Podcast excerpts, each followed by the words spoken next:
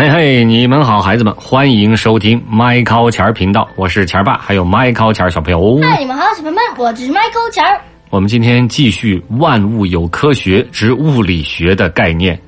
今天咱们这个故事的名字叫“比萨斜塔实验”，哦啊，是讲的自由落体的运动，这个非常重要的物理学概念，而且很有意思。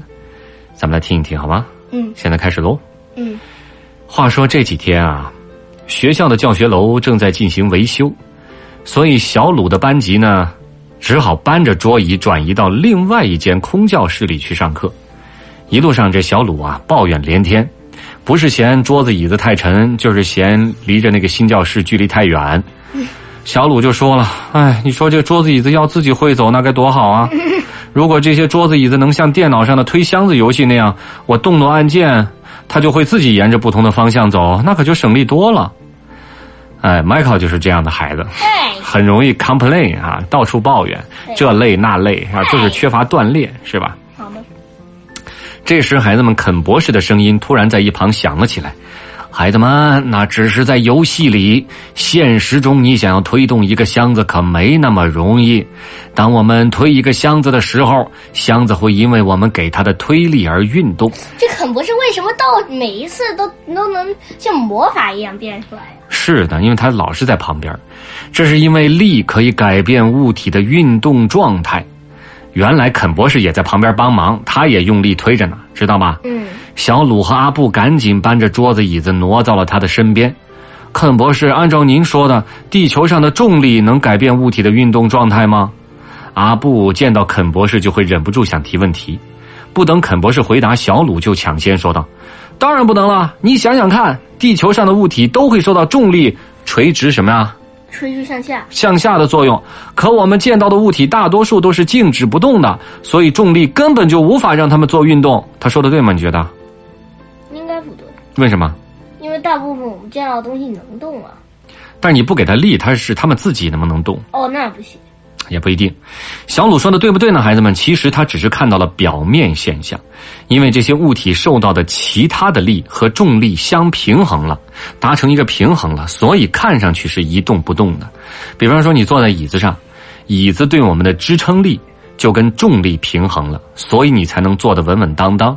明白了吧？嗯就是它的支撑力跟你受的那个重力正好相相匹配了，所以你就能坐得住啊。那么有没有重力没有被平衡的情况？当然有，这样的情况还不少。比方说，举个例子，你在斜坡上放个球，球会怎么样？孩子们。自己滚下去。那么你想想为什么？它不是也受重力吗？嗯对吧？它就是因为没达到那个平衡，对吧？打篮球的时候，你球被扔到空中，它自己会掉下来，对吧？嗯，那是重力。课桌上的书没有放好，掉到地上了，这些都是重力没有被平衡，所以改变了这个物体运动状态的现象。嗯明白了吗？嗯啊，那么咱们讲到一个概念呢，叫自由落体运动。物体由静止开始自由下落，中间只受重力的作用，这种运动称之为自由落体运动，不受别的力，只受重力的作用开始掉下来。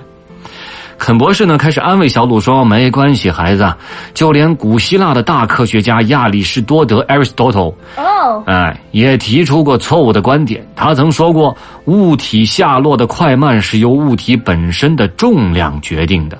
这物体越重，下落的越快；反之，就下落的越慢。说到这儿，肯博士故意停下来，看看小鲁和阿布的反应。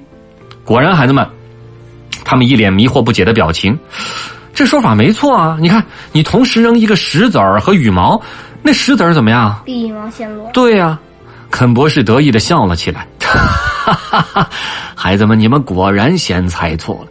如果让伽利略听到这番话，一定会气得一蹦三尺高。历史上，孩子们，很多科学家都曾受到过亚里士多德这个观点的影响。伽利略这个著名的科学家也是其中之一。但是有一天，他突然想起来，这观点好像哪儿不对。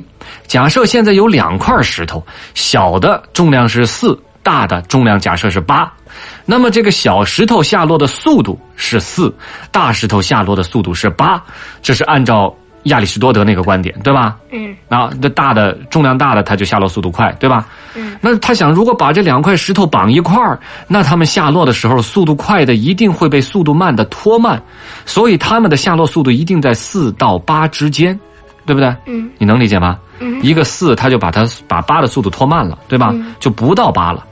可是这两块石头加起来多多多重啊？十二。对啊，按理说他们的速度应该是十二啊，对吧？嗯，那到底这不是矛盾了吗？对不对？所以伽利略就是根据这点推断出亚里士多德那个观点是错的，物体下落的速度并不是由它的重量决定的。然后呢，伽利略就登上了叫比萨斜塔。嗯，这是一个意大利的著名的一个景点啊我。之前画过。对，叫披萨斜塔，不是你们吃的那个啊。哎，这个斜塔呢，想通过实验证明自己的观点是正确的。他在这比萨斜塔上面，这个塔有点斜，同时扔下两个不同重量的铁球。肯博士问：“你们俩猜猜这俩铁球哪个会先落地？”这次小鲁和阿布谁也不会抢着说了，肯博士自己说出了答案。这两个不同重量的铁球竟然同时落地。啊，这个实验震惊了当时的科学界，长达两千年的错误观点被推翻了。孩子们，后来人们把伽利略这个实验称为比萨斜塔实验。啊，听到这儿，小鲁还是有点不服气。那博士，如果不同重量的物体自由下落速度是相同的，那么为什么羽毛下落的速度那么慢呢？有谁能回答我呢？孩子们，你能吗知？道。肯博士看透了他的心思，说道：“孩子啊，至于羽毛为什么下落的那么慢，那是因为它下落过程中受到的空气的阻力很大，对，因为它很轻嘛。哎，所以下落的速度就相对于空气的阻力它是轻的，明白了吗？嗯所以下落的速度才会变得非常慢。羽毛毕竟是个特别的例子，咱们生活中有很多体积小但是比羽毛重一点的物体受到的空气阻力都是很小的。如果没有空气阻力的作用，地球上所有物体下落的速度都会是相同的。你明白了吗？嗯，如果没有空气阻力的作用，不管你是个什么重量的、多大小的、什么模样的物体，你往下落，速度都是一样的。这就是自由落体运动。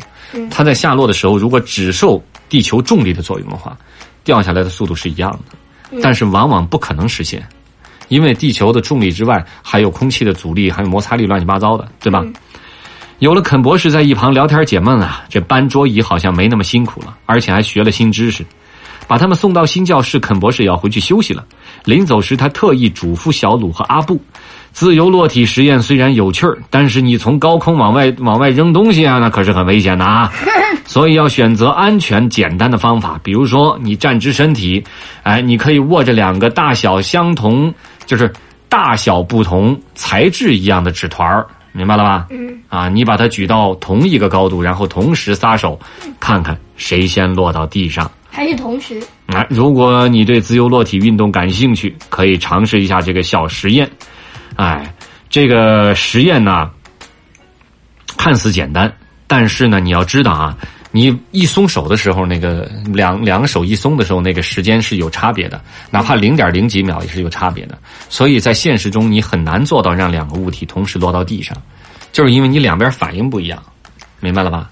嗯啊，你这弄着俩一块儿脱落也是有这个问题的。嗯反正你们你们可以记住这个物理概念啊，在实践中再去尝试。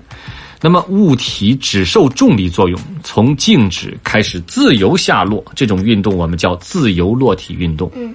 然后还有个概念叫初速度啊，初速度是事物运动变化的初始速度。那么自由落体运动的初速度是初速度为零的匀加速直线运动，就是开始是零，是不动的，不能说开始它就是动的，然后再落。